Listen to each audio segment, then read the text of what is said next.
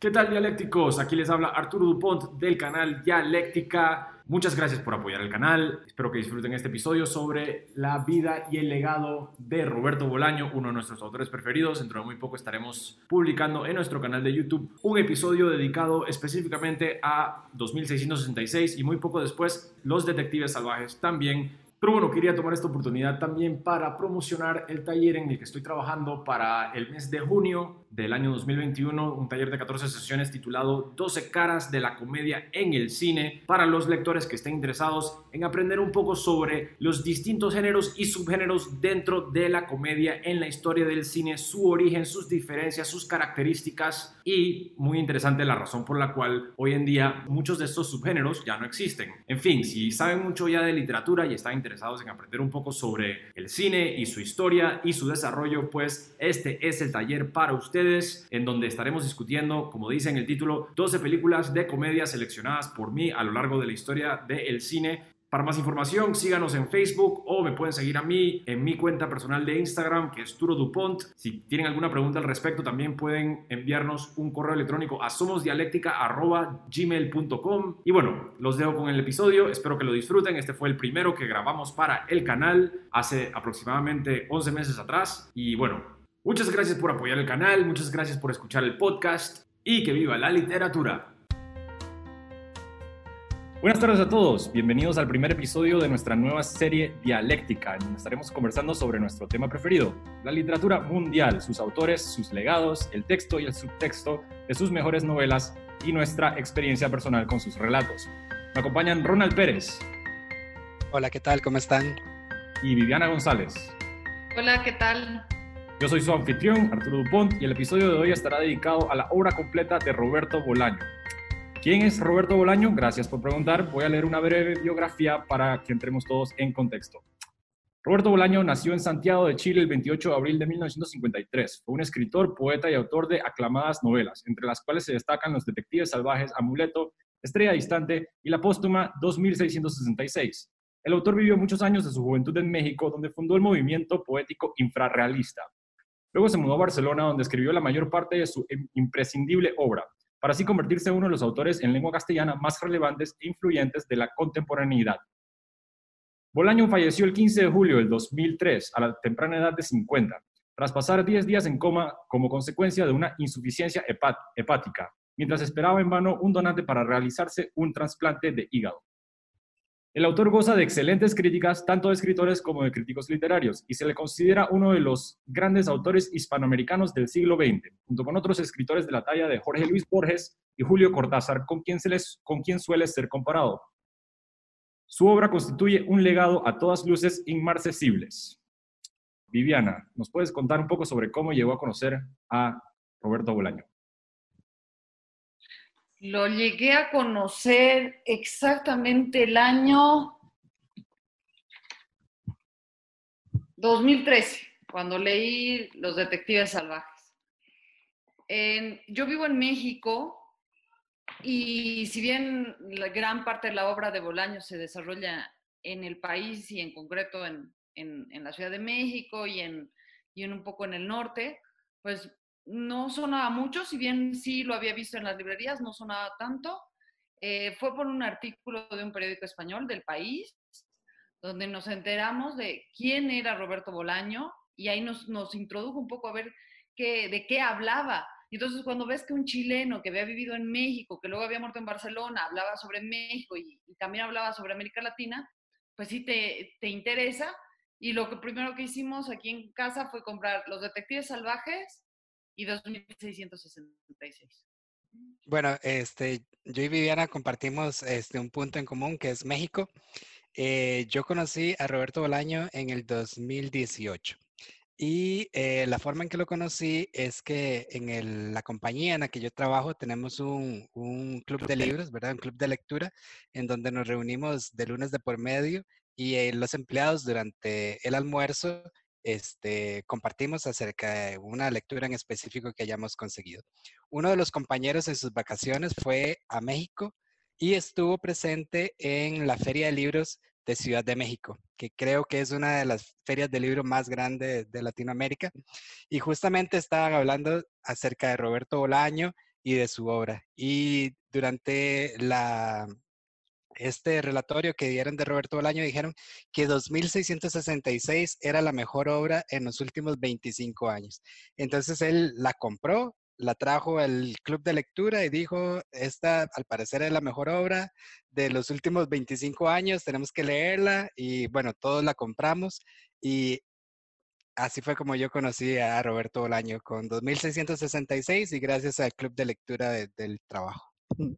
Yo en lo personal encontré a Roberto Bolaño gracias a Google. Busqué en Google mejores novelas escritas en español y apareció Roberto Bolaño al lado de El Quijote. Entonces, sí, estaba al lado del Quijote. Entonces dije como, ah, bueno, y no solamente en un listado, sino en muchos. No era 2600, no, no, no, apareció, no apareció 2666, sino los detectives salvajes. Así que esa fue la primera que leí, que e, era la historia de estos poetas infrarrealistas en México y los eventos eh, subsecuentes. Pero no entendí el punto y eso me obsesionó de cierta manera. De ahí nació como una especie de obsesión donde, donde sentí esta eh, extraña necesidad de leer más del autor para entender. Y, y por supuesto, ahí entré en una, una muy saludable obsesión donde entendí finalmente que no había absolutamente nada que entender, es parte del viaje. Y, cuando terminé de leer 2666, 2666 se convirtió en mi novela preferida y, me di cuenta de que realmente estaba atestiguando algo, algo realmente grandioso. Bueno, no, eh, junto con lo que dices acerca del viaje de Roberto Bolaño, a mí me parece que él habla acerca mucho de la cotidianidad y como todo lo cotidiano nunca termina. Este, el lunes empiezas tu, trabajo, tienes un problema, se extiende varios días y durante esos días te sale otro mientras terminas uno y ahí va. Y al final te das cuenta que no estabas contando un problema, estabas contando la vida. Esa es una muy apta descripción. ¿Tiene, algún comentario al respecto sobre lo que acaba de decir Ronald? Sí, en este libro, que es la verdad para los amantes de Bolaño creo que es imprescindible, se titula Bolaño Salvaje y es la edición que hacen Edmundo Paz Soldán y Gustavo Faberón, donde eh, encuentras una serie de anécdotas, análisis, ensayos referidos no solo a la obra de Bolaño, sino también a él como personaje, ¿no? En ese sentido, eh, Volpi nos dice que es el último gran escritor latinoamericano y que desde la muerte de Roberto Bolaño la literatura hispanoamericana no tiene futuro.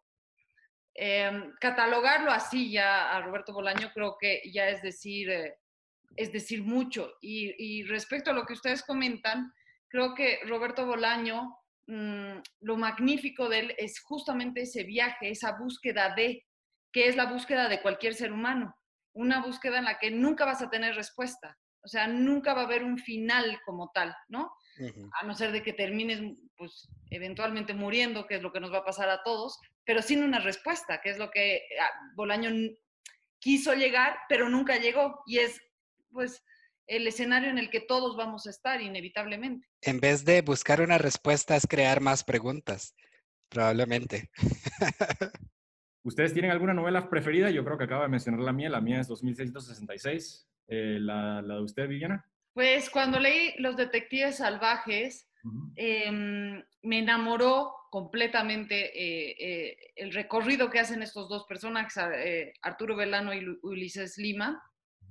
y traté incluso de llegar a, muchas de las calles por las que él había atravesado. Una de, esas es la calle de Teotihuacán, que está muy cerca aquí en La Condesa. Y siempre la paso y la repaso y la vuelvo a pasar para saber en qué casa o qué era lo que encontraba de grandiosa esa pequeña callecita. Sin embargo, este año he terminado de leer hace un par de semanas 2666 y sí puedo decir que 2666 es una obra mucho más madura, es un Bolaño mucho más profético, mucho más apocalíptico, es un Bolaño ya maduro, yo creo que él ya sabía que era la última gran obra que iba a escribir y definitivamente creo que es una obra maestra. Eh, bueno, yo voy a hacer un enlace entre dos novelas para decir cuál es mi novela preferida. Eh, para los que ya han leído 2666, eh, consta de cinco partes, ¿verdad? Que en, un principio se pensó que se iban a sacar cinco libros por separado y después la editorial dijo, no, saquémoslo todo en un conjunto por cuestiones este, económicas y también por cuestiones de marketing. Y está la otra que se llama literatura nazi este, en América. Entonces, ¿cuál es el enlace que quiero hacer yo entre estas dos obras para sacar mi, mi libro preferido? Eh, en ambas hay una crítica muy grande a lo que es las editoriales y el mundo de la, de la, literatura en este momento. Entonces voy a hacer el enlace en el último capítulo, que es el capítulo de Archimboldi, este, cuando este Archimboldi envía sus libros al, al editor, el, el, esposo de la señora Bubis, no me acuerdo cómo se llamaba el, editor en este momento, pero él decía, todo lo que venga de Archimboldi, ni siquiera hay que leerlo, imprímanlo, y era porque le recordaba en algún momento como su, su Alemania, le recordaba tal vez a él cuando era joven y tenía ese lazo. Entonces Archimboldi llegó a ser un autor grandísimo, que creo que iba a ganar el premio Nobel y tenía sus seguidores, que era la, la parte de los críticos, y, y, todos sin querer hacerlo, porque él escribía, él era jardinero, escribía por escribir, y, el, el, que lo propulsó fue el, el, editor. Y literatura nazi en América obviamente es una burla a todas las pequeñas editoriales o grandes editoriales en América, este, que se basan en negocios familiares, que se basan en, en este tipo de, de, como tal vez logias de, de, autores y que tratan de levantar a uno por su temática, porque esa es la temática de, de la editorial y es la que vale. Entonces, este, ambas tanto literatura nazi como el último capítulo del Archimboldi, eh, son mis preferidas por la crítica a la literatura y cómo las editoriales lanzan al, al autor más que, a veces más que por su talento, sino por lo que la editorial quiere hacer. Para agregar a eso, Hans Reiter, Archimboldi, es mi personaje preferido de toda la obra de, de Bolaño. No hay dudas.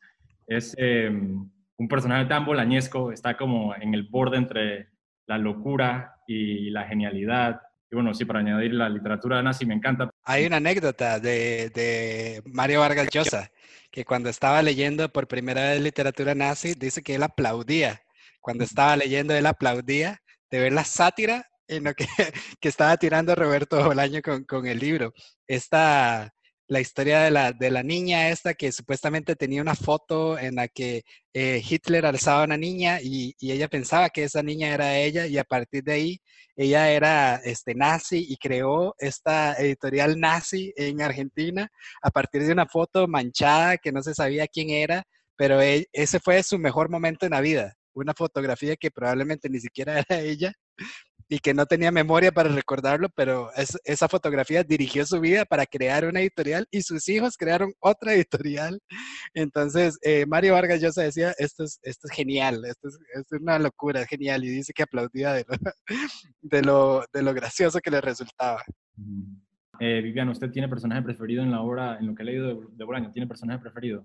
Sí, sí tengo, pero antes de pasar a, a lo de mi, al personaje favorito, eh, y retomando lo que ustedes digan para lo que han dicho para no, para no ir a otro tema, este libro que me lo regalaron, porque saben que soy fanática de Bolaño, un amigo mío que es escritor, se llama Perros habitados por las voces del desierto. Es la poesía infrarrealista en la que están varios, varios de los poetas infrarrealistas, obviamente incluido Roberto Bolaño. Eh, hay fragmentos del, del, manifiesto infrarrealista redactado por Papasquiaro, etcétera. Pero hay una parte que creo que tiene que ver con el mundo editorial, que es lo que están hablando ahora mismo.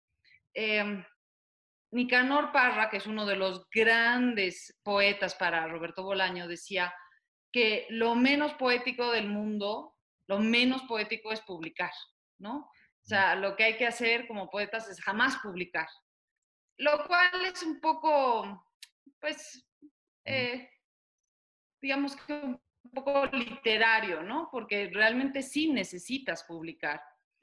Eh, pero bueno, uh, basándonos en eso y en lo que dice este libro, es, decía Roberto Bolaño, junto con Papasquiaro, en una de las, mm, de las tertulias que tenían aquí en la Ciudad de México, dicen, nuestra postura no era crear con los infrarrealistas otra parcela de poder, no era publicar, no era generar una nueva editorial.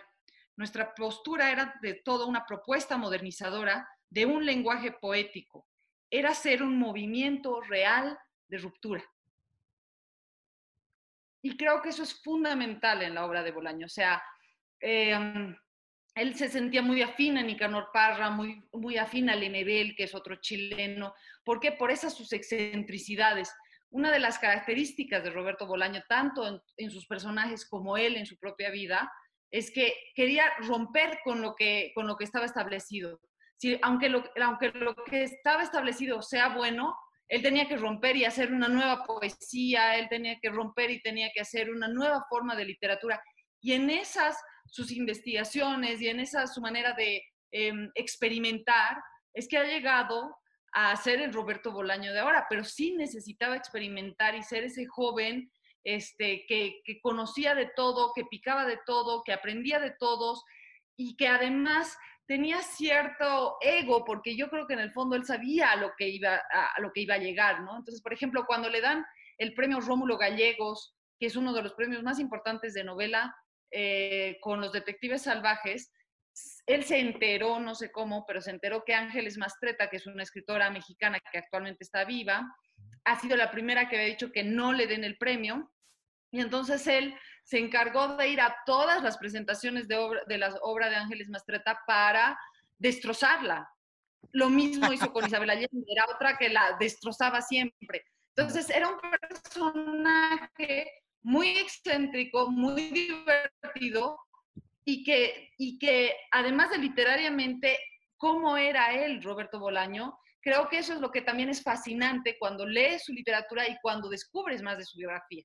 A mí, este, con esto de, Nicanor Parra, escuché un comentario que decían que nadie conocía a Nicanor Parra y nadie conocía la, la poesía de Nicanor Parra hasta que Roberto Bolaño una vez dijo, el mejor poeta del mundo es Nicanor Parra. Y todos, obviamente, todas las personas que seguían a Roberto Bolaño dirigieron su mirada a Nicanor Parra y en ese momento Roberto Bolaño se convirtió en el trampolín de Nicanor Parra, ¿verdad? Este, y, y, y me pasó a mí. Yo no conocía a Nicanor Parra, escuché a Roberto Bolaño decir que era el mejor poeta y fui y bueno, realmente que sí es un muy buen poeta, el, creo que El hombre imaginario es uno de los, de los mejores poemas que yo escuché en mi vida. Desde un punto de vista eh, estilístico me parece súper interesante el hecho de que Roberto Bolaño comenzó su carrera como un poeta infrarrealista y su misión era crear esta ruptura y según tengo entendido o según él mismo describe en Los Detectives Salvajes no lo lograron. Lo que hizo después fue crear una ruptura en la novela y crear una ruptura en la prosa capitalizando de su experiencia como poeta agarró toda su experiencia de poeta y la convirtió en prosa. Y tengo entendido que eso fue incluso accidental. Tuvo que dejar atrás la poesía porque tenía que comer. Y me parece que es muy importante cuando se trata sobre el estilo del autor, porque Bolaño es un escritor que a principios de su, de su carrera literaria seguía ciertos patrones y eso se ve hoy en día en la obra póstuma, como en El Tercer Reich o en El espíritu de la ciencia ficción, eh, donde se nota que Roberto Bolaño está creando nuevos patrones en el género literario, pero está a la misma vez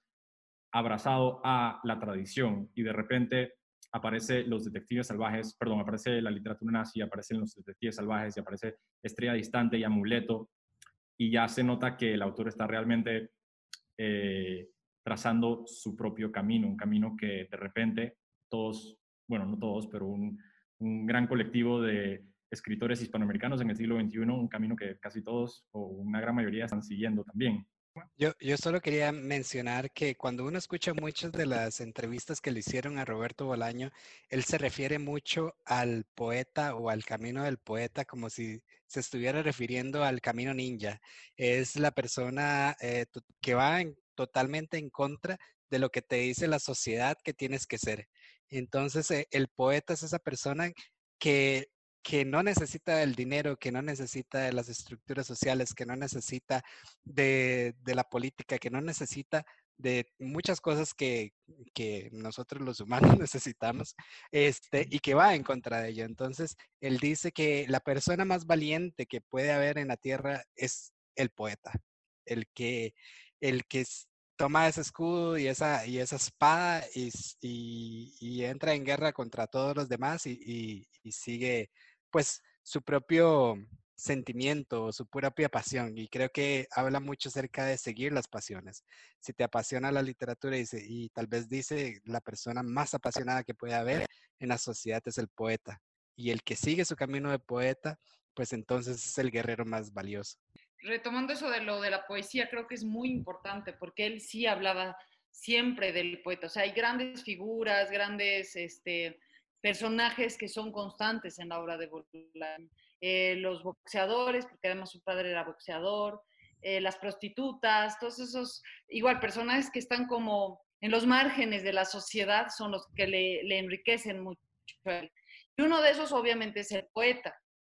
Y es más, en alguna entrevista creo que había visto yo que Roberto Bolaño, eh, si bien se dedica a la narrativa, yo creo que es el gran narrador, él quería y él se calificaba sobre todo como poeta, por, por, lo que tú decías, o sea, ser poeta, ¿qué implica ser poeta en un mundo capitalista, en un mundo en el que el poeta está prácticamente al lado de la prostituta o al lado de, pues, del mendigo, ¿no? No, y del boxeador fracasado. Exacto, exacto. Y en este, bueno, una de las frases de Bolaño es, en el camino de los perros, allí donde nadie quiere ir, un camino que solo recorren los poetas.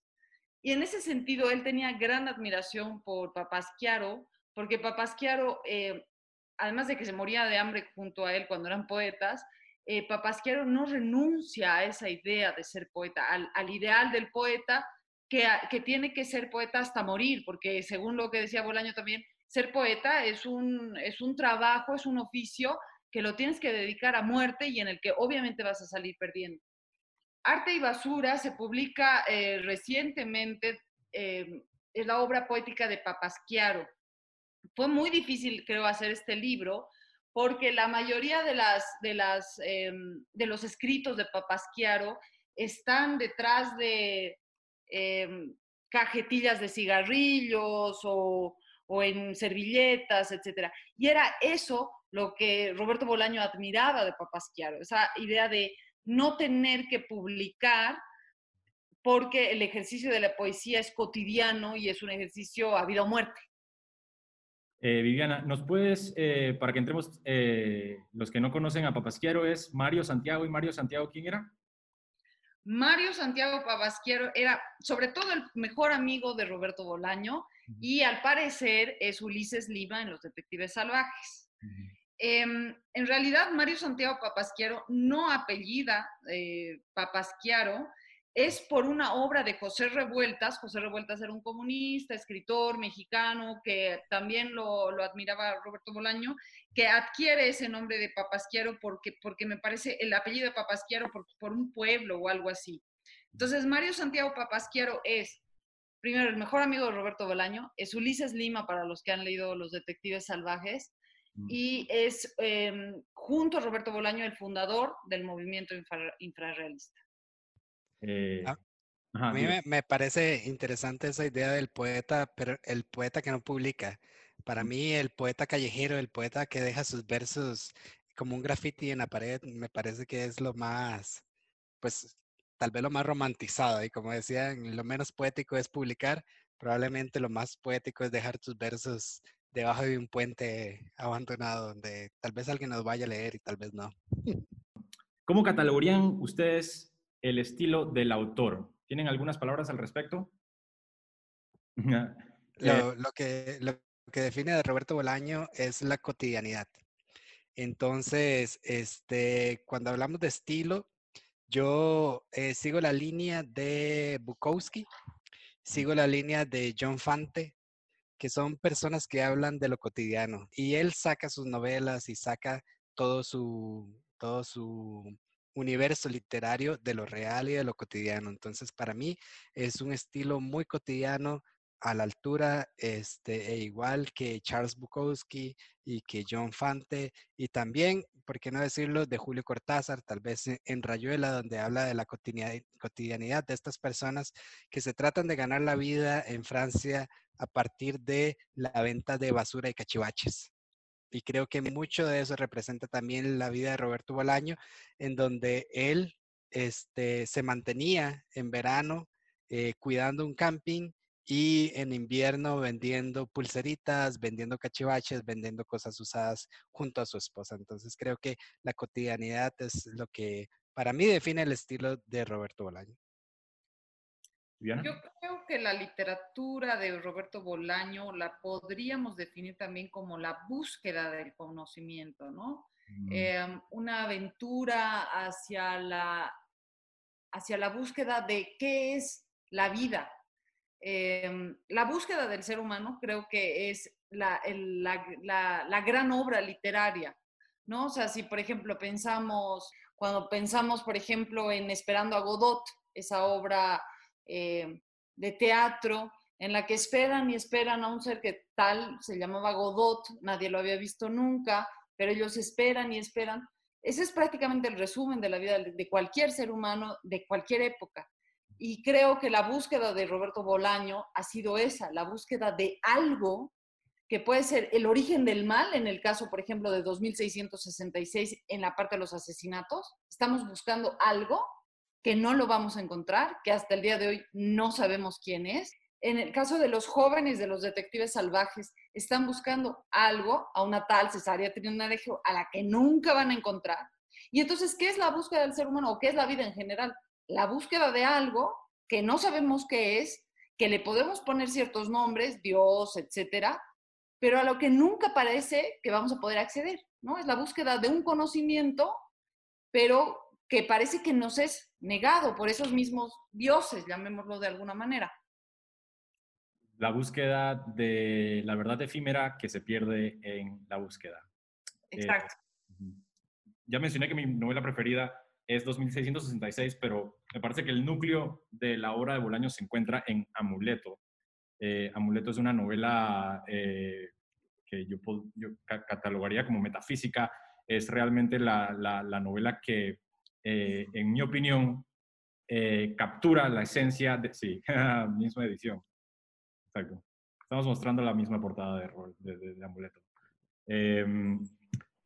Eh, Amuleto es una, es una obra que captura realmente la esencia de toda la obra de, de Bolaño eh, y yo pienso eso específicamente porque incluye la idea del viaje, incluye la profecía, incluye la maldad y, e incluye la idea esta de el viaje metafísico. Cesárea Tinajero, desde, 1900, desde 1968, eh, cuenta la historia de Arturo Velano y y Arturo Bolano no lo, no lo ha conocido, lo conoce en 1970, lo conoce dos años después. Me encanta la idea, me, encantan las últimas páginas de Amuleto, me parece que las últimas páginas de Amuleto son perfectas. Pienso que Amuleto de, por sí es, es, una novela perfecta. Eh, pienso que ninguna novela que se extienda por más de 120 páginas puede ser perfecta. Amuleto es una novela de 115 páginas y es sencillamente extraordinaria.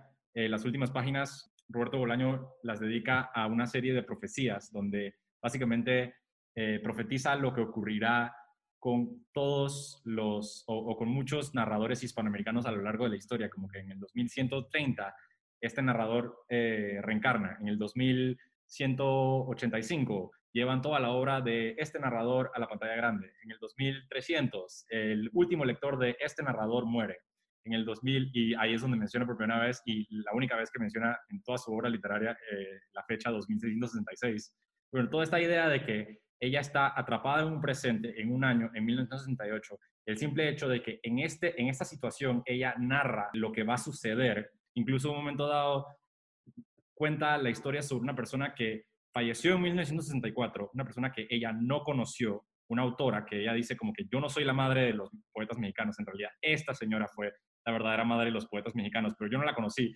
pero mi fantasma sí la conoció, porque cuando estaba ella en, el baño en 1968, su fantasma viajó al pasado para conocer a la verdadera madre de los poetas mexicanos. Y me parece simplemente extraordinario y como que se relaciona mucho a esta idea de lo absurdo en la, en la obra de Roberto, de Roberto Bolaño. Uno, un absurdo sensacional que dice tanto sobre sí mismo y sobre la sociedad en la que vivimos. Pues eh, es como la, eh, el colapso total me parece que, lo que hace con Amuleto y lo que hace también en, muchas secciones de 2666 es que eh, embarca en el colapso total del universo objetivo.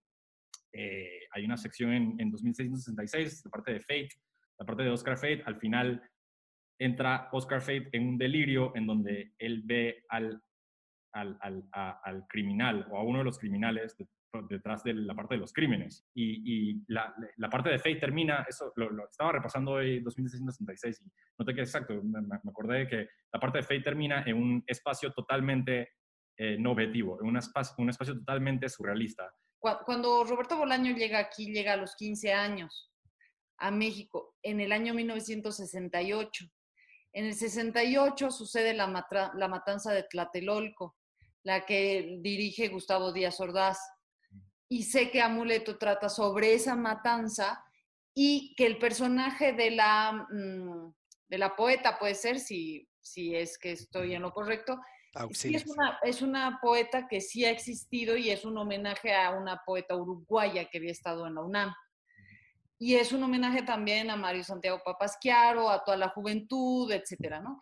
Y en ese sentido, también creo que hemos olvidado mencionar una cosa de Roberto Bolaño, no sé si estarán de acuerdo conmigo.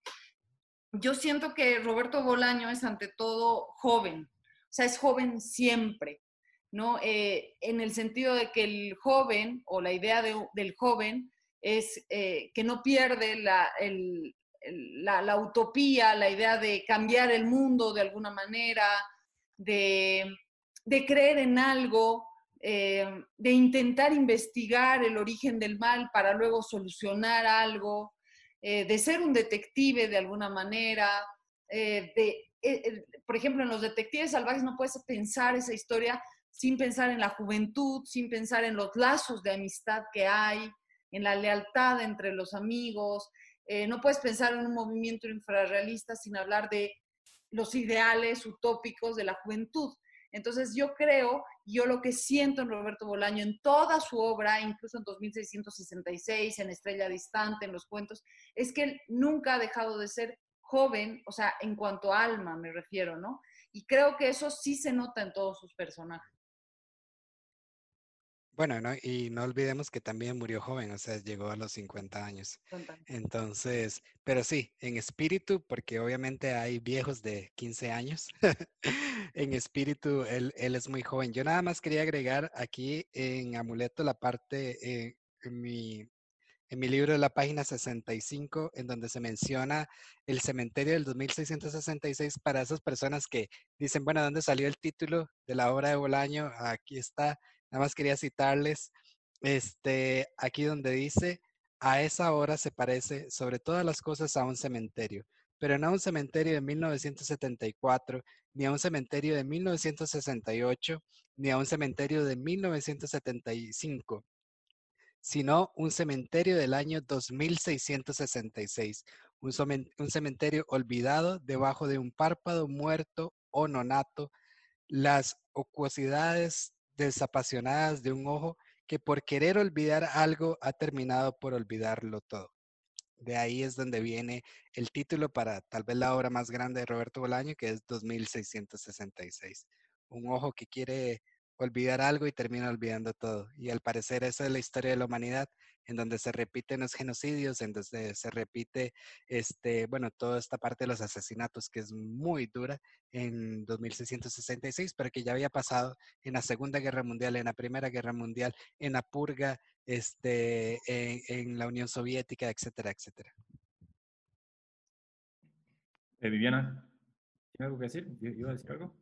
Es, es, es, muy interesante. Yo cuando he leído 2666 quería buscar dónde, por qué se llama 2666. Eh, luego sí había llegado a, por, por, buscar, no sabía que estaba en amuleto, esa idea de, del olvido que, que tenemos como humanidad, ¿no? Que en 2666 está, o sea, habían pasado la Segunda Guerra Mundial y luego te olvidas, eh, lo de las muertas y luego te olvidas. Y es posible que hasta en eso sea profético, porque ahora mismo que estamos viviendo una, un evento sin precedentes para nuestra época, que es esto de la contingencia, y todo el mundo dice, después de esto vamos a ser mejores seres humanos y vamos a cambiar y va a haber... Realmente no me lo creo en el fondo, porque siempre nos olvidamos, siempre olvidamos que hemos pasado dictaduras militares, que hemos pasado la derecha y luego la derecha vuelve, este, Chile ha olvidado muchas cosas, cómo el ser humano olvida muchas cosas eh, como pueblo incluso. Entonces, creo que hasta en ese sentido la obra de Bolaño es profética. Estoy de acuerdo en que Roberto Bolaño tiene un estilo que podría catalogar siempre como eh, rupturista, pero sí siento que hubo un cambio de estilo eh, que se dio después de eh, la literatura nazi y que se consolidó con Detectives Salvajes y con Estrella Distante y con Amuleto. Y quería agregar algo al segundo punto, la idea esta de la inmortalidad. Me llama mucho la atención la idea de la inmortalidad en, específico eh, porque siento que Bolaño estaba bastante obsesionado con la idea de la inmortalidad. En muchas de sus entrevistas él habla mucho sobre cómo la inmortalidad del autor no existe o la inmortalidad del, escritor no existe. Y eso es algo que menciona eh, en 2666 a través de los críticos y a través de Hans Reiter. Eh, y también lo menciona en Amuleto en numerosas ocasiones, hablando sobre el legado de los escritores. Él deja claro que él piensa que ni Shakespeare, nadie va a sobrevivir. Irónicamente, todos sabemos que Roberto Bolaño va a sobrevivir hasta el 2066, porque, claro, pero... Claro, ese, ese año se va a sacar la edición de lujo de 2666. O sea, yo creo que él se la jugó como Orwell, porque seguramente, porque Orwell en 1984 sacaron una película de, de, de 1984, entonces el tipo estaba como pensando, ah, en 2016 cuando lleguemos me van a hacer una película a mí, me van a hacer una película a mí y van a seguir leyendo. Ah, ¿Y quién, quién, no recuerda este, a Steve Jobs cuando empezó, a, sacó la Macintosh y dijo en 1984, en estos tiempos orwellianos, y ah. así empezó el discurso de la Macintosh y el anuncio famoso este del mazo que lanza.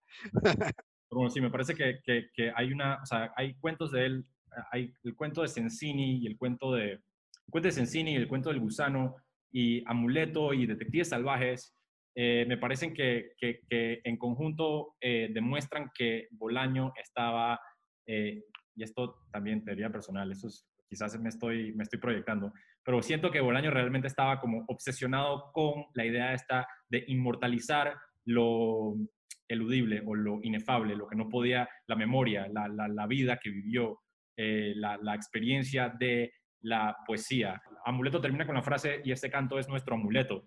Yo siento que la literatura de Bolaño, eh, referente a, la época, sus años en México, eh, es básicamente eso. Por eso pienso que es el núcleo de su obra, pues él está resguardando esa vida en prosa para que nunca muera.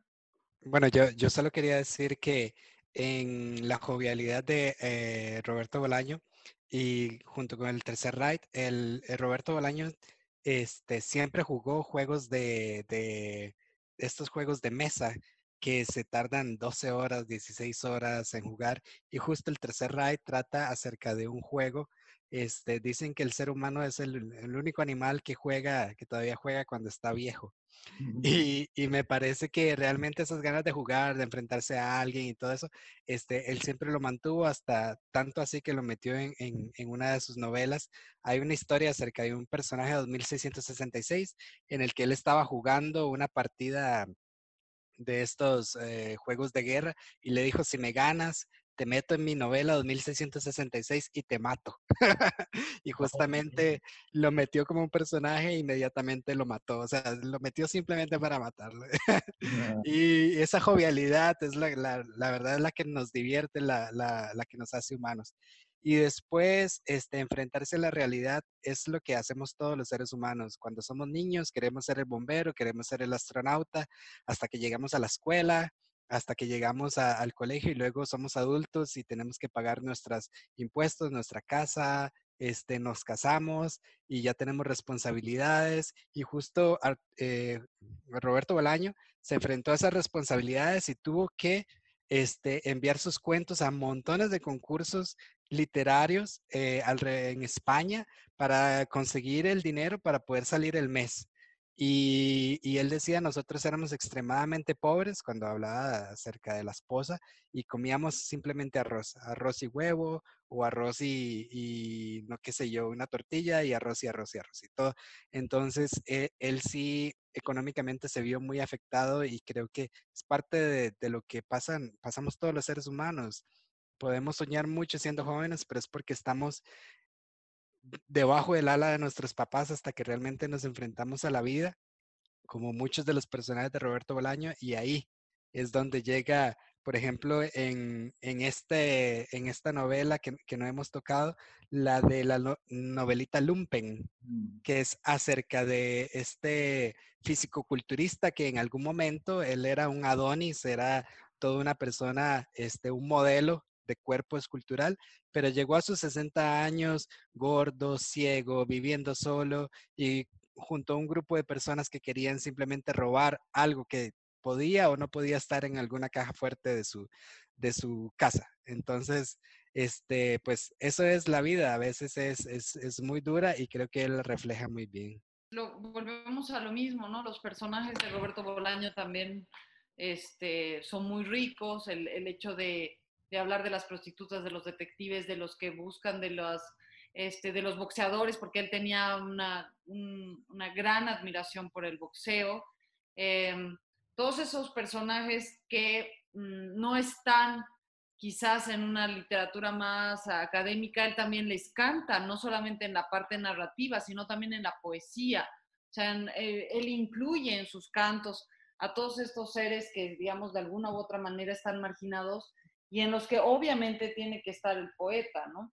Em, o la imagen del verdadero poeta, que es ese que, que nadie lo va a recordar, eh, jugar también con eso del olvido, de qué va a pasar de aquí a unos buenos años, quién va a recordar a los poetas, todos esos, esos temas que le, que le, interesaban a él, ¿no? El, el, de la memoria, el del olvido, el del olvido selectivo, qué cosas recordamos, qué cosas arreglamos en cuanto al, al, momento de recordar cómo arreglamos los hechos eh, para que no nos duelan tanto.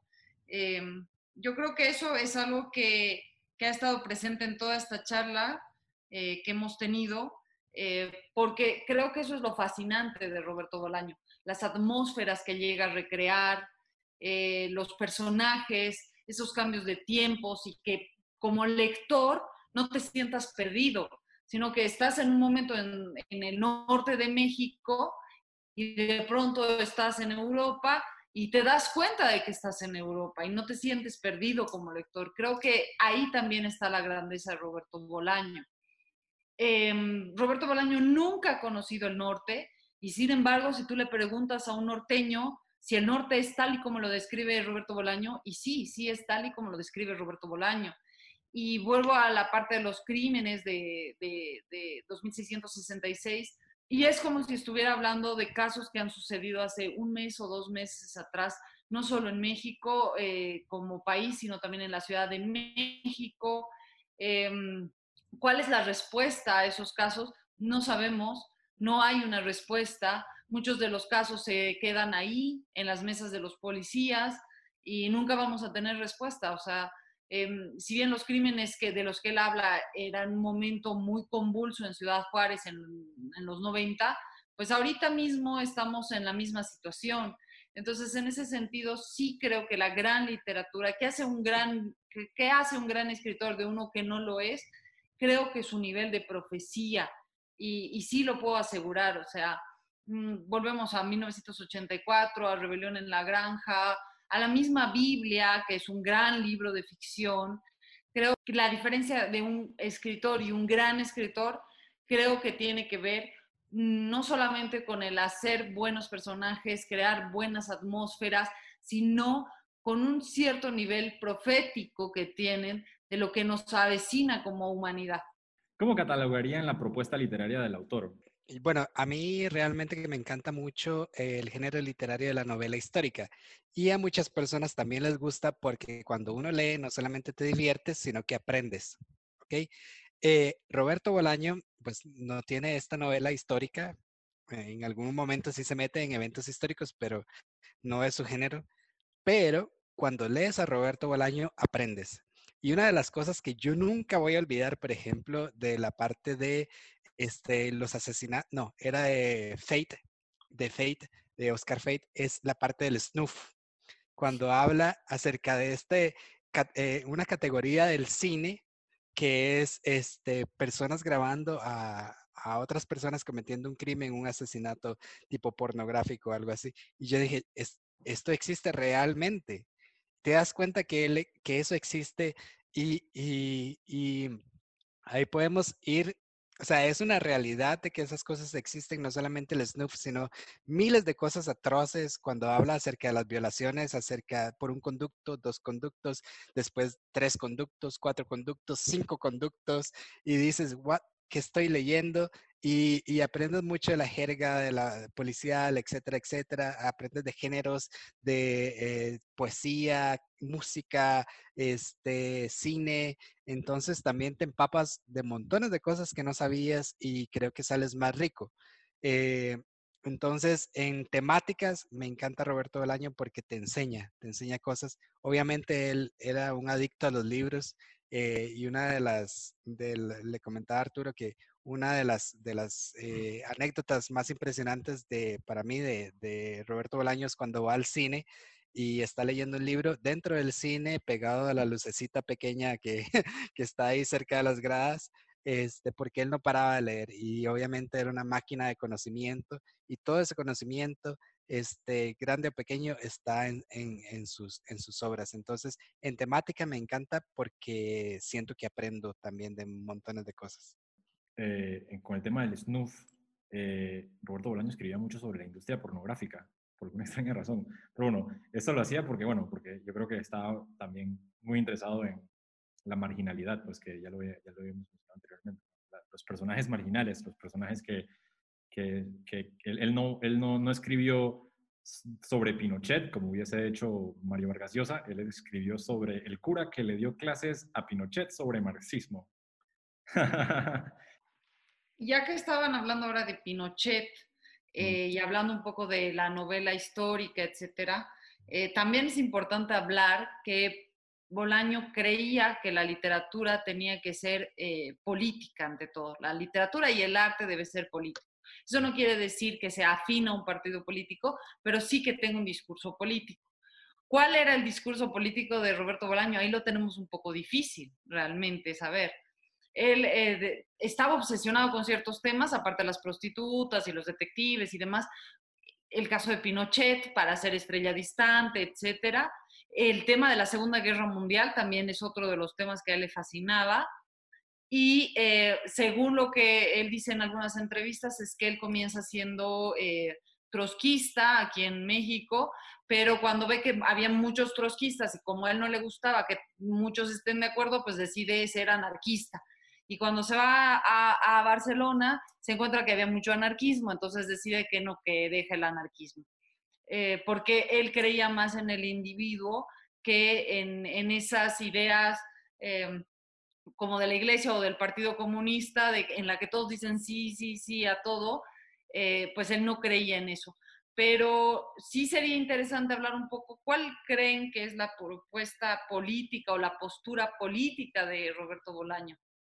Yo lo veo difícil, lo digo. Sí siento que hay una postura política, pero que no tiene que ver en concreto con un partido o con una ideología política. A mí me gustaría responder eso eh, de primero si no hay ningún problema. Eh, a mí esta me costó, me costó un montón. Me parece que Roberto Bolaño es un escritor de izquierda. Y cuando leí la literatura nazi por primera vez, yo pensé, estaba supremamente confundido. Estaba supremamente confundido leyendo la literatura nazi, estaba pensando como, ¿por qué será que Roberto Bolaño escribió un libro titulado La literatura nazi en América? ¿Por qué?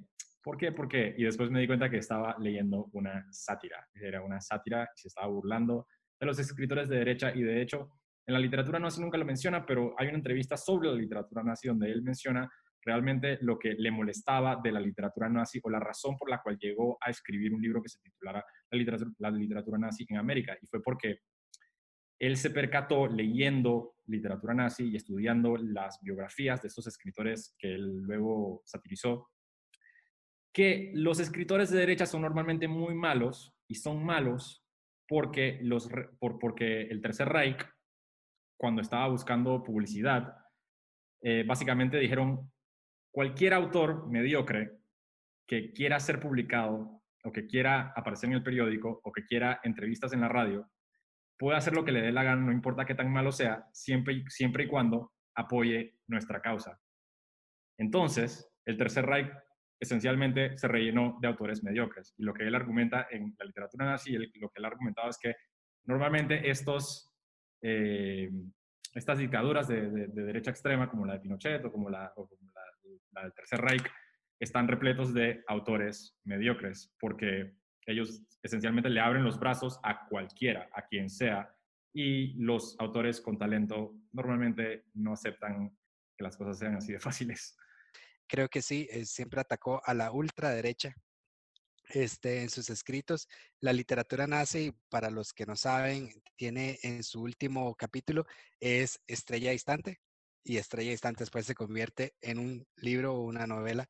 Entonces, este, para los que quieren leer eh, el resumen de Estrella Distante, pueden leer el último capítulo de Literatura Nazi, que es el, pequeño corto acerca de, esa historia. Yo creo lo mismo que ustedes, que él era un hombre de izquierda, mm. definitivamente, eh, pero eh, un gran narrador, un gran escritor no hace de, si bien tiene que hacer siempre una literatura política y asumir una postura política, la, la, asume en el momento en el que quiere hablar de una prostituta, él asume una postura política en el momento en el que quiere hablar de un poeta. Em, y lo que no hace, que muchos grandes escritores sí lo han hecho, y el caso de Vargas Llosa, por ejemplo, es un gran escritor, pero eh, de alguna manera, en, en, cuanto a sus discursos, etcétera, ya ha caído en, en una en un discurso más bien panfletario, claro, el de derechas, en el que en ciertas obras también ves un discurso que más de que político tiene de panfletario, de querer eh, ningunear al otro, etcétera. Y creo que a eso no cae Roberto Bolaño, es por eso que es difícil a veces encontrar eh, su postura política y en ese sentido es una postura mucho más humana, mucho más este, libre, eh, que en el caso, vuelvo a decir, de Vargas Llosa, que creo que es un grandísimo escritor, que no se puede escribir la literatura latinoamericana sin Vargas Llosa, pero que esa su postura política que se ha tornado panfletaria hace que como lector incluso llegues a rechazar cualquier discurso de, de, Vargas Llosa. Y, y, creo que es un poco de lo que yo decía eh, del estilo de Roberto Bolaño acerca de la cotidianidad. Él no te va a hablar del líder político, ni te va a hablar de las personas que estaban dentro del, de la asamblea o el, el, partido político. Te va a hablar de cómo las personas cotidianas sufren por las decisiones políticas. Mitología personal de la vida del autor. Eh, ya escuchamos que Rona tiene una leyenda preferida, la leyenda de, Rona, de, de, de, de Bolaño en el cine. Eh, Viviana, ¿tiene usted alguna leyenda preferida del autor? Mm, quedo con, su forma eh, con las reuniones que hacía con sus grupos de infrarrealistas y que supuestamente iban a, las, conferencias de Octavio Paz para, para molestarlo nada más.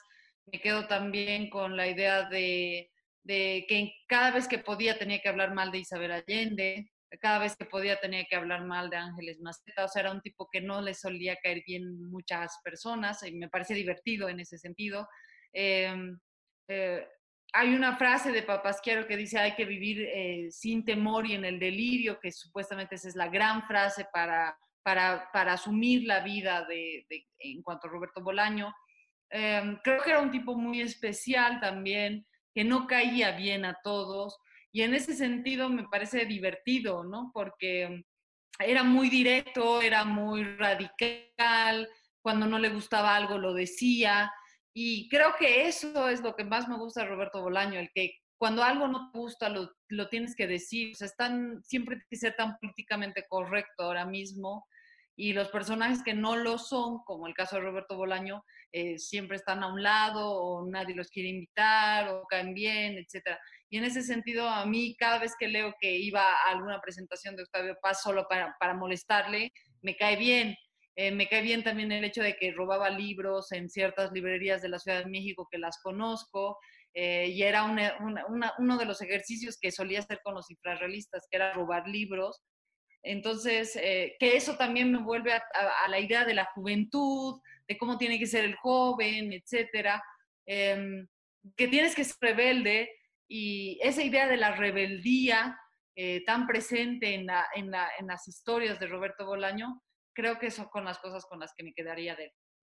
Lo, lo, que más, lo que más realmente admiro de Roberto Bolaño sería una combinación de las dos de, que, que, han sido mencionadas anteriormente. Yo creo que eh, el hecho de que era el lector más obsesivo de su época, lo mucho que amaba la literatura, lo mucho que amó, lo mucho que amó la poesía, eh, era una parte tan importante para él. Es algo que realmente eh, cuando uno lee su, su, su, literatura se vuelve contagioso. Uno entiende de repente, uno ve la literatura a través de los ojos de este autor que realmente sintió una gran pasión hacia, hacia la prosa y hacia la poesía. Y yo me quedo con eso, con su pasión por la literatura.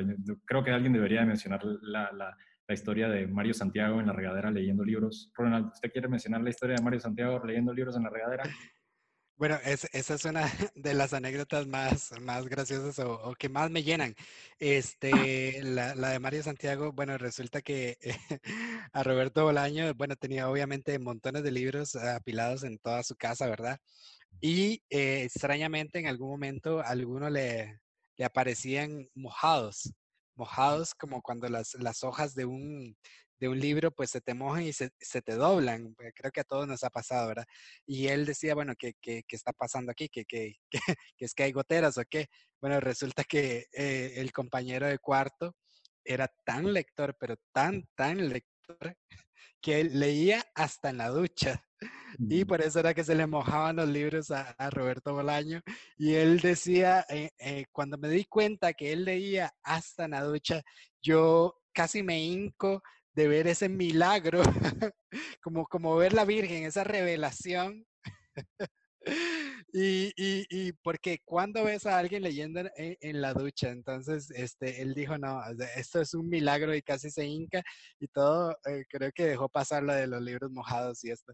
Una de las cosas que también, pues de Roberto Bolaño me, me, me cautivan es que él sabía que iba a morir y por su enfermedad hepática, este, el, bueno, hay un museo en, en, Barcelona para Roberto Bolaño y tiene una inscripción muy grande que dice, le debemos un este, hígado a Roberto Bolaño.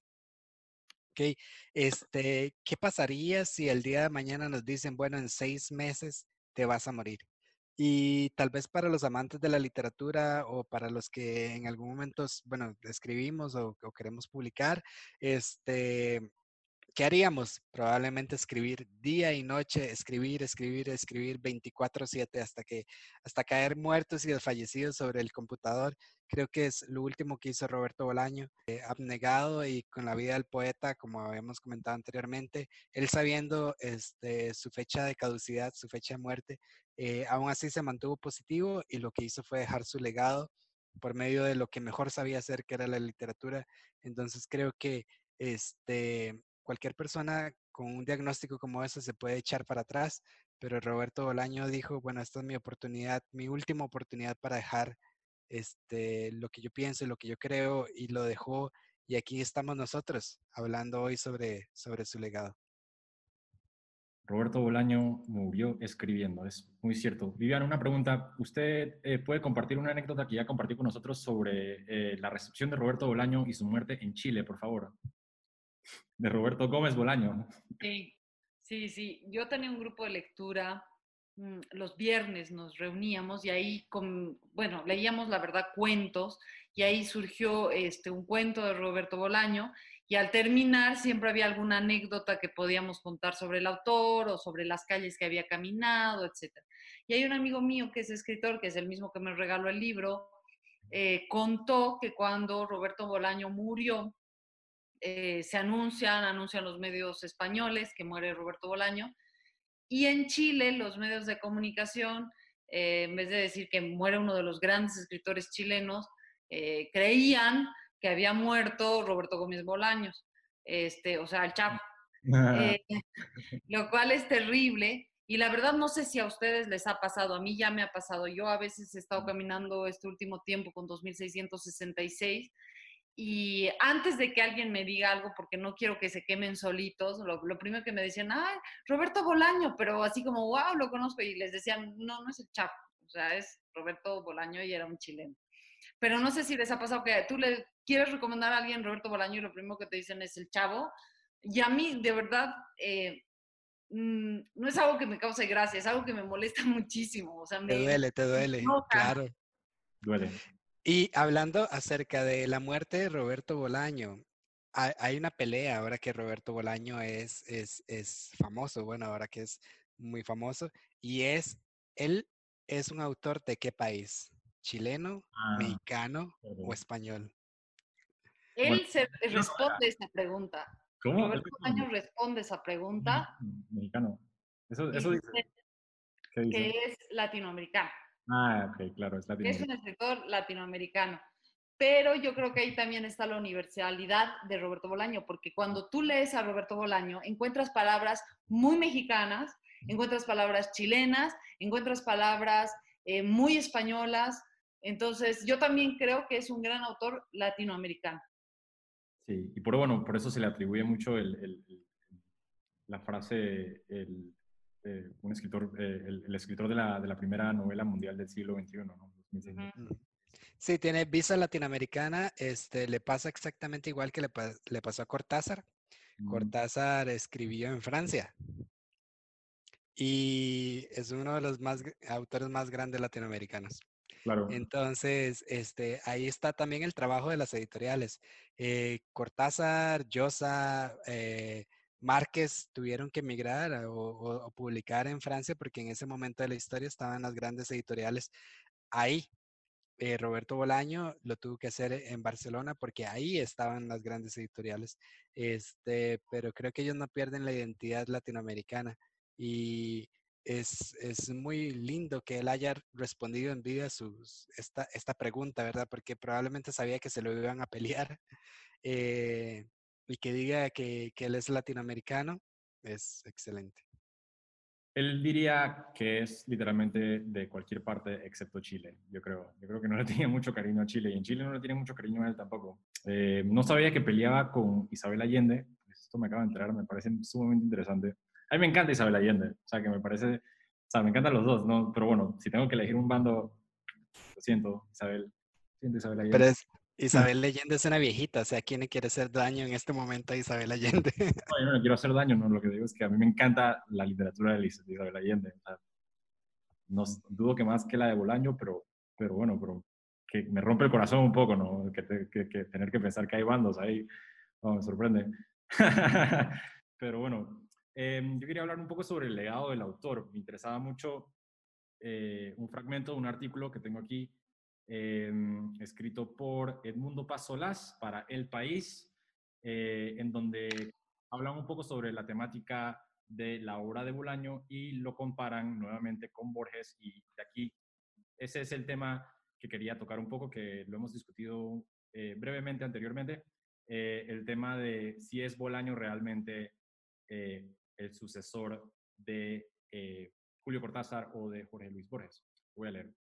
Como en Borges, la literatura es en Bolaño una forma de conocimiento, la búsqueda absoluta de Arturo Velano y Ulises Lima en Los Detectives Salvajes, pero aquí ya no funciona la analogía del universo como una biblioteca, como en Borges. Se trata de algo más visceral, del escritor que entiende el arte como una, como una aventura vitalista, y en otras ocasiones del narrador y del poeta como detective en busca del origen del mal, y por ello condenado desde el principio a la derrota. Bueno, yo, conociendo la obra de Borges y la, y la obra de Julio Cortázar, este, a mí me parece más un sucesor de Cortázar que de Borges. Eh, primero porque Borges lo que dejó fue, fueron cuentos y creo que eh, Bolaño, bueno, aquí tengo algunas de sus obras, pueden ver que estos solo son novelas. Entonces, este, me parece, me parece más un sucesor de Cortázar que, que de Bolaño, eh, perdón, que de, Borges. Este, a él le dijeron una vez en una entrevista al vivo que este, muchos ya lo estaban considerando como el siguiente Cortázar y él dijo, o sea, no le hagan esto a Cortázar. no le hagan esto a Cortázar. Cortázar es muy grande como para que me comparen con él. Este, en esa misma entrevista le, dijeron, este, ¿no te da miedo que la gente plagie en PDF tus, libros? Y él, dijo, bueno, yo no sé si me, han, hecho el honor de poder de plagiar mis libros. Eso quiere decir que son buenos. Si alguien me los plagia, se lo agradezco. Porque al fin y al cabo él no, le interesaba generar como que mucho dinero a partir de sus obras apenas para vivir y para poder dejar a sus hijos con bien y a su esposa, pero tampoco quería ser un millonario al estilo Stephen King, ¿verdad? Este, con sus libros. Eh, lo que le importaba más era el legado. Y creo que lo que he leído de Cortázar y lo que he leído de Borges, para mí me parece más un sucesor de, de Cortázar. Por cambio de estilo, digamos y de importancia. ¿Les parece que Borges es más importante que Cortázar? Aquí, o sea, Borges en términos de, de, importancia. El mismo Bolaño dijo en una entrevista que después de Cervantes eh, pasaron siglos hasta que llegó Borges. Y dijo que después de Borges no ha habido nadie, no incluyó ni siquiera Cortázar. Dijo, Cervantes, Borges son los santos patrones eh, de, la literatura hispanoamericana. Y bueno, la razón por, yo creo que la razón por la cual se compara a Bolaño con Borges eh, no es por el estilo. Yo sé que el estilo de, de, Bolaño se parece mucho más al de, al de Cortázar, sin lugar a dudas, pero sí me parece que en términos de importancia, eh, Bolaño puede que sobrepase a Cortázar, no en el presente, como, como ya, hemos discutido también, hemos conversado esto, pero eh, en la posteridad es muy, es muy probable, o eso pienso yo por lo menos. Eh, hay, una cita en 2666, como que al parecer todas las citas son de 2666, pero es en la parte de Archimboldi, en donde él habla acerca de los autores y dice que los autores son, o la mayoría de autores van a ser como los ladrones, uno a cada lado de la cruz de Cristo, que lo único que hacen en la historia es exaltar al que está en el medio. Y él dice, eh, así la literatura, hay uno bueno y el resto, el resto de los que estamos escribiendo, de los que estamos publicando, somos como ladrones nada más para enmarcar al que está en el centro. Entonces creo que él mismo se consideraba uno de esos ladrones, no sé si el de la derecha o el de la izquierda que está con que está con Jesús en el cielo, pero bueno, esa era la, analogía que él daba. ¿Qué pensaría Bolaño de su propio éxito póstumo? Vivi, ¿usted qué piensa que Bolaño pensaría si Bolaño pudiese regresar en forma de un fantasma y él nota que se ha convertido en una sensación literaria? Ustedes no, nos odiaría a nosotros, yo creo. Estaría totalmente en contra de esto. Estaría... He pensado que eh, a Roberto Bolaño le esperaba el Premio Nobel de Literatura. Sí. Pero también sé que nunca se lo hubieran dado. Ah, bueno, también. O sea, eh, creo que podría ser un Nobel, pero creo también que no se lo hubieran dado, porque la academia tiene unas formas de proceder un poco extrañas, más en este último tiempo, em, mm, con la personalidad de Roberto Bolaño y demás, porque eso influye mucho en la academia, creo que nunca hubiera ganado el premio Nobel, la verdad que se lo merecía, que era el futuro premio Nobel, creo que sí.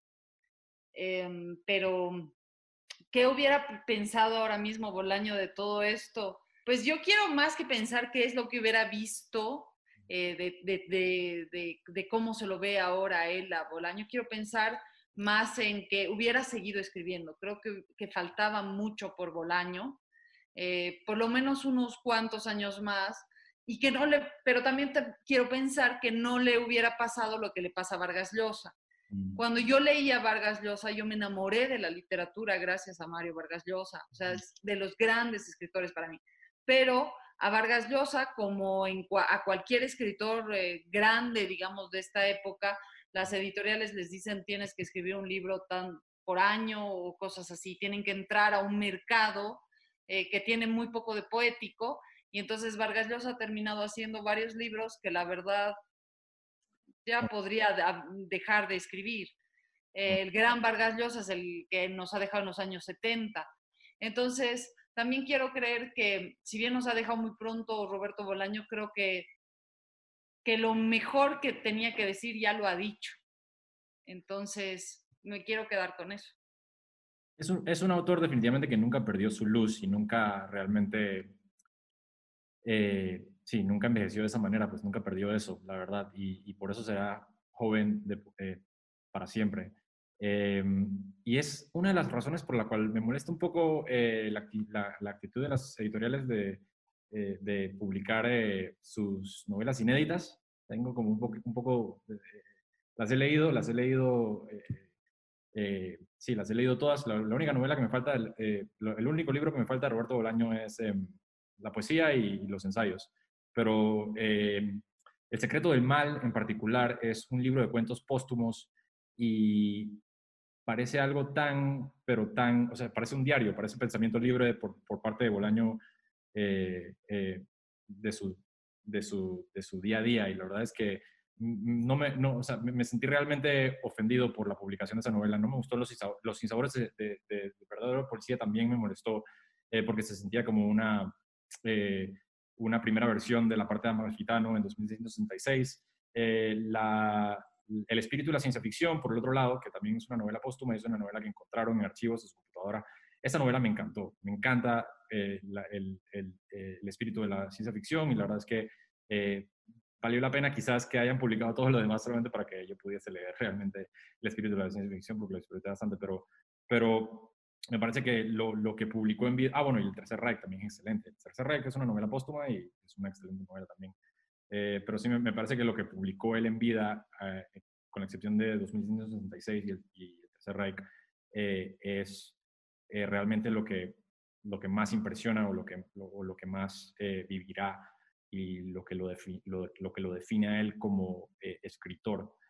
cuando leo algo así como El secreto del mal o Los insabores de verdadero policía, siento realmente que se le está, se le está, haciendo, se le está cumpliendo una especie de injusticia eh, pero eso ya sería para otro tema. eh, este, Roberto Bolaño es un autor complicado. Eh, leer las obras de Roberto Bolaño no es para una persona principiante. Este, no puedes pasar de leer este, La chica del tren o no puedes pasar de leer cualquiera de Stephen King, Cementerio de Animales, y luego sentarte a leer 2666. Este, creo que la literatura de Roberto Bolaño está reservada para lectores un poco más maduros este, y a veces eso la hace un poco inalcanzable para una población bastante grande este, de lectores que consumen hoy en día Harry Potter, eh, Maze Runner, etcétera, etcétera. Creo que la literatura todavía de Julio Cortázar, tal vez la obra que todo el mundo conoce Julio Cortázar es Rayuela, aún así es un poco más digerible que cualquiera de los libros de Roberto Bolaño. Ah, wow, en serio. Rayuela. Rayuela más digerible que cualquier libro de... Mae, ¿usted cuándo fue la última vez que leyó Rayuela? aquí la tengo, aquí la tengo. Este, y, y, más por el juego, porque la gente se deja llevar por el juego de los capítulos, etcétera, etcétera, aparte de que ya es un icono, este, pero me parece que es muchísimo más digerible que simplemente leer la parte de, de la Malfitano en, en 2666. Al, me, al, menos mm, te quedas con Rocamadur y te quedas con, con, con, la maga, con, la, maga. con la maga, etcétera, y sabes que hay ahí un, un, poco de romance, etcétera, pero después llegas a la Malfitano y te das cuenta que, uff, como cuesta. Pero es... yo, yo, ahí apuntaría una cosa. Eh, hay que recordar que Borges ha pasado a la historia y lo va a hacer. Y Borges eh, parece un hombre del Renacimiento, o sea, era un hombre tan conocedor que cuando te acercas a su poesía y a sus cuentos, la verdad es que quedas como un imbécil porque no te enteras de muchas cosas de las que, de las que te está hablando, además en el lenguaje en el que él te habla. Y aún así ha pasado a la posteridad. Eh, y además eh, no es un narrador, o sea, no digo, no, no es un novelista, no hay ninguna novela de, de, de Borges. Y eh, si hablamos, digamos, de las nuevas generaciones que no se acercan a la poesía porque es más difícil, no se acercan eh, tanto a, no, a, digamos, a textos complejos, aún así Borges ha pasado a la posteridad, o sea, y es dificilísimo de leerlo, o sea, cuando lees cuentos de la Lev, muchos los tienes que dejar a medias porque no sabes ni de qué va, ni de qué te está hablando y te sientes como un idiota cuando lees a Borges, ¿no? Entonces, em, no sé, eso es, eso es, lo que yo pienso. Yo amo el Aleph, me encanta, es mi cuento preferido. Hay, hay que, hay que, hay que eh, resaltar la dicotomía entre un autor que se lee para entretener y, ese es el, realmente un, un, un, problema con la literatura del, del, siglo XX y la literatura del siglo XXI. A mí me parece que, que la literatura últimamente está enfocada a hacer eh, tratamientos para la televisión o tratamientos para el cine. Se están haciendo, se están escribiendo novelas de tres actos, se están escribiendo novelas que incluyen romance y acción, intriga, y tienen una conclusión, y tienen un giro al final, y al final hay un desenlace, y hay arcos de, de personajes de una manera eh, muy eh, cliché.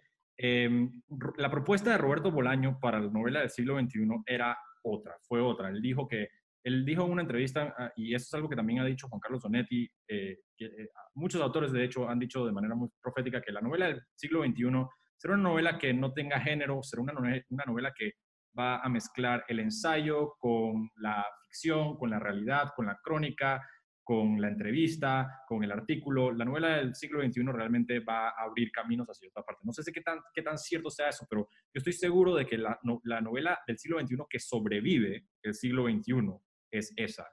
Y, y, y pienso que también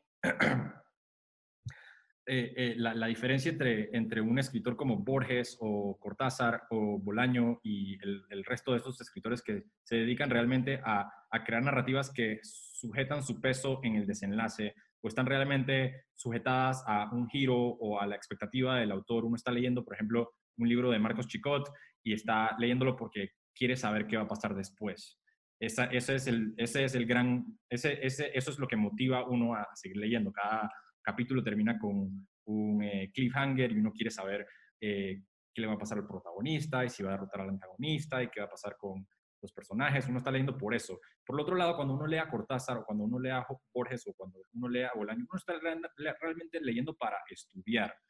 O sea, yo pienso que Borges no se lee, sino que se estudia, porque es totalmente cierto que si uno simplemente lee a Borges eh, un domingo en la tarde con ganas de pasarla bien, o sea, uno va, va, va, a chocar contra un muro, va a chocar contra un muro realmente. O sea, Borges es alguien eh, que se tiene que estudiar, se tiene que leer, se tiene que entender realmente, se tiene que apreciar de esa manera y cuando se entiende y se aprecia, uno realmente saca muchísimo gozo de ahí. O sea, yo sí soy fiel creyente que la novela difícil, eh, que la novela difícil realmente ofrece una mejor recompensa que, una mejor recompensa que, que la novela eh, cine, cinemática o la novela que, que, trata de entretener. Y, la novela light. Sí. Novela light. Y al fin y al cabo, qué tan difícil sea Bolaño de leer, o sea, vale la pena. Yo no pienso que es un autor, sinceramente, o sea, no lo pondría como, no lo pondría al lado de Borges en términos de complejidad y tampoco lo pondría al lado de, de, de, Rayuela. Me parece que Rayuela es un poco más inaccesible que cualquier libro de Bolaño. Aunque a mí me encanta Rayuela, a mí me encanta, pero sí la pongo como un poco más inaccesible. Porque Sí, o sea, en Rayuela uno tiene dos historias y uno tiene que elegir entre una o la otra. O sea, esto es verdad o esto es mentira. O sea, en Bolaño por lo menos te dicen que es verdad y que es mentira a veces. Pero, a veces. O sea, pero, pero lo que tienen en común estos tres escritores y lo que me encanta de, del hecho de que esos tres escritores son hispanoamericanos es que tratan, los tres tratan con la metafísica, cosa que Hispanoamérica, o sea, con la, la, literatura de Juan Rulfo, la literatura de García Márquez o de Vargas normalmente son eh, historias eh, incluso cuando son, eh, cuando tratan con el realismo mágico, son, son historias muy, muy de, de, de, granja, no son, o sea, son, están hablando sobre la tierra árida, están hablando sobre, sobre temas muy espirituales, muy eh, clásicos o muy recurrentes en la literatura. Bolaño era un escritor cosmopolita que escribía sobre literatura mundial, le, le interesaban ideas del tiempo, le interesaba la idea de la, de la descomposición de la materia, le interesaban las ideas de, de, la profecía, le interesaban la idea de, les, les, interesaban ideas eh, mundiales, ideas que realmente eh, eh, tienen la, la, capacidad de trascender. Sí, no, creo que tienes razón en eso de que mucha de la literatura latinoamericana se desarrolla Macondo. Macondo puede ser cualquier, cualquier, realmente todos los países latinoamericanos tenemos miles de Macondos en todo lado y así ha sido el sello latinoamericano durante muchísimos años. Este, y que Cortázar desarrolle su novela en, Francia y que este Bolaño lo haga allá en Barcelona, pues este es, muy, muy apreciable y obviamente es, es, una renovación, es una lluvia fresca que cae sobre la literatura latinoamericana. Se dice que Los Detectives Salvajes es la novela, una novela publicada en 1998. Se dice que Los Detectives Salvajes es la novela que cerró el realismo mágico para siempre. Y se dice que 2666 del 2003 es la novela que abrió el camino para la literatura hispanoamericana eh, en el siglo XX, el siglo XXI, quiero decir. Quería mencionar un, pequeño detalle, voy a aprovechar. Em, el humor de Roberto Bolaño es único, es impresionante. O sea, a mí me sorprende porque, porque es difícil realmente explicar eh, eh, lo que es una broma bolañesca, pero 2166 termina con una broma bolañesca. La idea, no sé si se acuerdan de el Buckler. Del helado. Del helado, ajá. Del helado napolitano, creo que es el... Sí, termina con un chiste. 2666 termina con una broma, donde el mae conoce un tipo, perdón, Roberto Bolaño conoce un tipo y el tipo le dice, tengo dos tíos. Un tío era este escritor genio que dejó como que todas estas obras escritas y el otro tío inventó un helado que se llama el Fußbuckler y el Fußbuckler es un helado que incluye helado de vainilla, chocolate y fresa. Nadie se acuerda del escritor. Y todo el mundo cuando escucha la palabra Fußbuckler piensa en el helado de vainilla, de chocolate y de fresa. El fin, spoilers para todo el mundo, porque bueno, esta, eh, eh, eh, de eso se trata también las novelas de Roberto Bolaño, ¿no? Es un perpetuo desarrollo, no, no, no, no hay spoilers, no hay manera de spoilear un libro de, Bolaño porque es un mm. desarrollo perpetuo. ¿Pensamientos? Bueno, sí, e, ese, ese es este, la, la sátira o ese es el, eh, parte del humor bolañesco. También les recuerdo que en 2666, en la parte de los asesinatos, cuando hay un diálogo entre varios policías, hay por lo menos tres o cuatro páginas de chistes. solamente chistes. Es, es, es. Es, es, la venganza de Roberto Bolaño al mundo, porque son chistes malísimos. es cierto. Por eso es, es, una cierta ironía oculta. Viviana, usted la, la veo ahí con ganas de... Nada, me, me, he quedado con eso de los chistes machistas. Este, yo los he leído unas tres veces y están, yo sí me reía mucho, están muy divertidos. Pero sí, la verdad es que si le cuentas a alguien de qué va la, las, las obras, en realidad este, va de un hombre que, no sé, que, mm, que, que va a escribir un premio Nobel y tres son fanáticos de él y luego los crímenes en Sonora, este, y luego em, un poquito la guerra mundial, y luego ese famoso escritor de, de, del que supuestamente va a ganar el premio Nobel aparece en México, mm. y en realidad no hay más que contar. Entonces es eh, lo que decían antes, em, sí creo que hay que, que para llegar a Roberto Bolaño sí tienes que tener eh, la capacidad de haberte leído varias cosas y saber que no vas a llegar a nada, que simplemente tienes que disfrutar el camino de la literatura y no es llegar a algo, sino es el disfrute de, del camino nada más. Mm. Sí, no, no es este, llegar a la cumbre de la montaña, sino disfrutar el paisaje mientras caminas.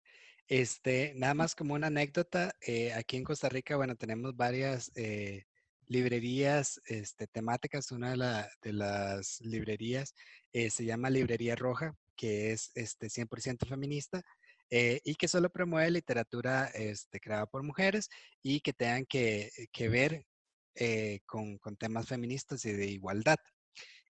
un día entré a la, a la librería y me encontré a 2666 como una de las obras que se venden en esa librería, obviamente por la parte de los asesinatos. Entonces, pues me causó sorpresa, obviamente, encontrar a Roberto Bolaño en esa, en esa librería, pero también este, le veo lógica y, creo que está muy acertado. Sí. Roberto Bolaño, autor eh, optimista, autor eh, pesimista.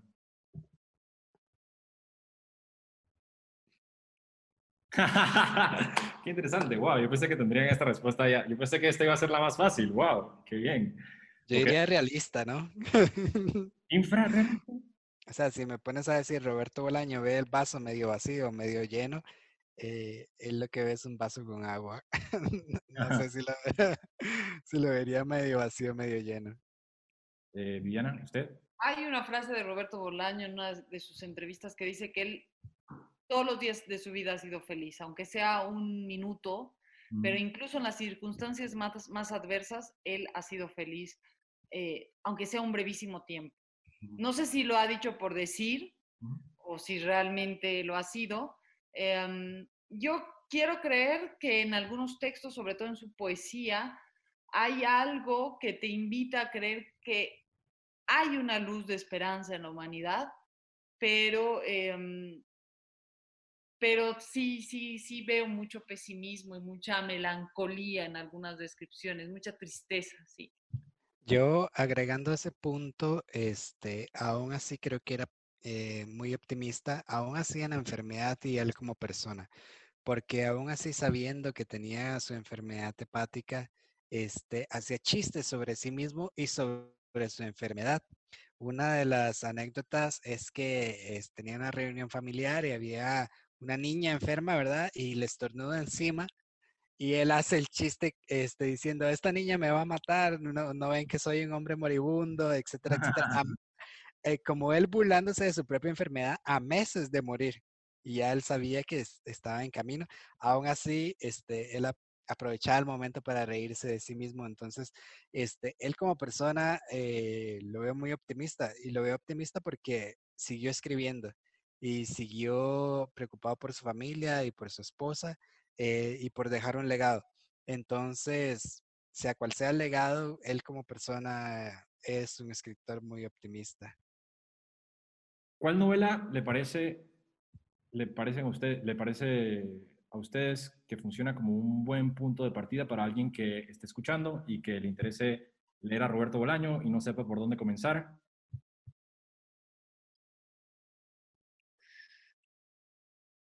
Yo voy a mencionar una entonces. Yo pienso que el mejor punto de partida es eh, Estrella Distante, probablemente, o Amuleto. Ah, Estrella Distante, sí. También creo que sí. yo, yo, pensé en esa, pero ¿sabes? ¿saben cuál tengo acá? Tengo, no, la pista de hielo. Ah, eso también. La pista de hielo me parece que es cortita, ya tiene el sello Bolaño. Este, no es tan difícil y, y, creo que ya, ya tiene el estilo, el estilo que, que, lo hizo famoso. Entonces, yo diría que La pista de hielo es, es también un, muy buen libro para empezar con Bolaño. No como yo, que empecé con 2666. creo que empecé con lo más pesado. ¿Alguien quiere realmente leer 2666 de primero? No, no, no la, o sea, yo no la puedo recomendar lo suficiente, exacto. Por favor, lean 2666. Cualquier persona que lea 2666, lea mucho, lea poco. Yo sí pienso de que si una, bueno, si es una persona que lee poco, puede que no, pero si es una persona que lee bastante y se entretiene leyendo bastante, aunque le guste 50 sombras de, de Grey o lo que sea, yo siento que 2666 es una novela que atrapa. A mí yo tengo una anécdota ahí este, sobre los libros. Eh, Oprah, Oprah Winfrey, la, esta, la CEO famosísima, ella en, su programa dijo que 2666 iba a ser el próximo Harry Potter. Y, Lo fue. fue. Fue un exitazo en Estados Unidos de venta. Vendió un y, y muchas personas adquirieron el libro antes de que se lanzara el libro eh, pre, preeditado. Y, pero a mí todavía me queda el sinsabor de que lo hayan comparado con Harry Potter. No sé si ella lo vio a nivel de ventas o lo vio a nivel de, de qué lo vio, pero yo hubiera preferido simplemente que lo, que lo, que lo promocionara y no dijera esa parte de Harry Potter, pero en Estados Unidos sí muchas personas leyeron. Y bueno, les cuento que yo vi la portada de 2666 en para, en libro en japonés, en Japón. Y es una super portada y bueno, obviamente es un libro que llegó hasta, hasta el mercado asiático. El hecho de que Roberto Bolaño haya traspasado ese mercado siendo un autor latinoamericano y que haya llegado al, al mercado gringo, y según tengo entendido, los, los norteamericanos piensan que Roberto Bolaño fue un adicto a la heroína, que fue realmente como este este autor junkie. que sí, un junkie que murió de, una manera eh, extrafalaria, ¿no? Una manera súper excéntrica. La verdad es que eso es todo, totalmente falso. Roberto Bolaño en realidad escribió la mayor parte de su obra eh, cuando ni siquiera bebía alcohol, cuando ya estaba un poco, ya sabía que, iba a morir, pues, y, y, y, se cuidaba un montón, eh, excepto por el cigarrillo constante. pero, pero, pero... alargando sus días. Exacto, alargando sus días. Exacto. No, pero Bolaño era un, era un eh, eh, eh, no es lo que la gente piensa, pues que Roberto Bolaño era una especie de Charles Bukowski, aunque eso seguramente ayudó muchísimo a las ventas en Estados Unidos porque no hay nada que los gringos amen más que a los autores. Malditos. Madre que murió por sobredosis de heroína, escribió un libro. Hay que leerlo. hipotéticamente, bueno, esto es como una pregunta totalmente retórica, yo sé cuál va a ser la respuesta, pero lo voy a hacer de todos modos. ¿Será el autor relevante en el año 2100? Hmm. Discutir.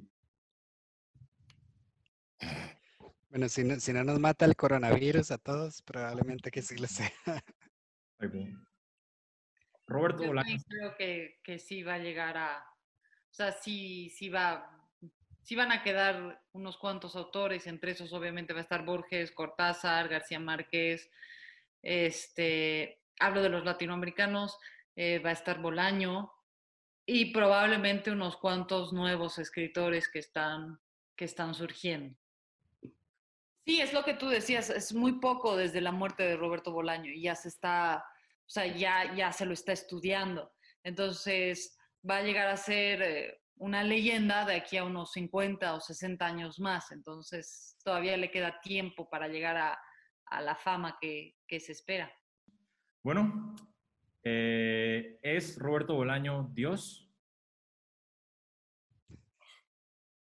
De su propio universo, tal vez. La última vez que hice esta pregunta, todos dijeron que sí. Esta es la... Ahora lo pensaron. Bueno, yo soy politeísta. Yo pienso que Borges y Bolaño son Dios. O sea, que puedo, puedo permitir eso. yo, este, en cuanto a la novela latinoamericana, yo creo que me quedo con Cortázar, Bolaño y García Márquez. Ah, sí. Ah, wow. García Márquez. García Márquez era el enemigo número uno de Bolaño. Bolaño no gustaba de García Márquez. ¿Sí? ¿No le gustaba? No, no, o sea... No sabía. Sí, tiene un ensayo en... El gaucho, el gaucho insufrible tiene dos ensayos al final donde critica, a, critica a Vargas Llosa y critica a García Márquez. Eh, Pero yo, yo creo que, digamos, em, son dos caras de, de, la misma moneda, como dicen. Este, una cara de, de, una moneda siempre va a ver hacia un lugar, mientras que la otra cara va a ver completamente al lado opuesto. Y ambas caras este, van a negar la existencia del otro pero ambos, ambos son los que producen la moneda. Este, a alguien se tenía que oponer este Bolaño y en este caso a Gabriel García Márquez y a, y a Llosa, que son las, la otra cara de la moneda, la, lo que estábamos hablando, la, la cara de Macondo. Es, es, una, es una cara de la, de la literatura latinoamericana, mientras que Bolaño y el infrarrealismo de la, está viendo hacia el otro lado. Yo creo que él buscaba eh, formar ese tipo de pleitos adrede como para... es esa personalidad que le gusta arrojar un gato entre las palomas a ver qué pasa. En fin, yo creo que ya hemos terminado.